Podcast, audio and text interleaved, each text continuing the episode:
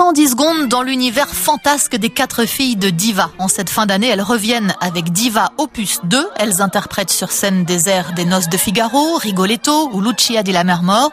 Objectif, démocratiser l'opéra en ne se prenant pas au sérieux, à l'aide de costumes et de perruques déjantées, le tout sur la scène d'un cabaret, la Nouvelle Ève, à Paris. Les deux créatrices de ce spectacle, la mezzo Marie Menant et la soprano Flore Phyllis.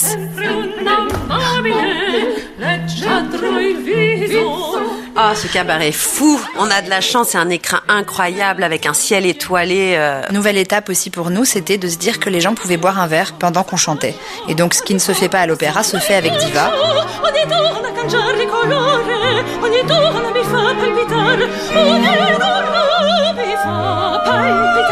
Dans Rigoletto, il y a un passage très très connu euh, qu'on appelle l'air du jambon. Jambon à host. Ouais. Padam, padam, padam, padam, pa, Et dans Lucia, il y a l'air qui a été utilisé par euh, Luc Besson dans le cinquième élément avec euh, la jeune femme en bleu. Donc euh, il y a toujours des petites références pour tout le monde.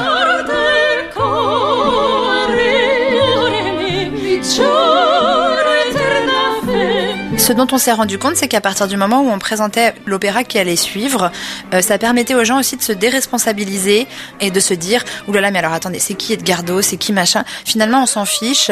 Par nos textes, ils se disent « Bon, bah, on va vivre un bon moment » et ça permet qu'ils écoutent cette musique sans chercher vraiment le sens du fond de l'histoire originale.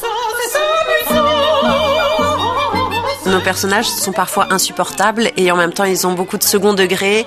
On met en exergue vraiment des, des personnalités qui peuvent être très antipathiques, la diva qui veut être devant tout le monde, celle qui est hyper snob et tout ça.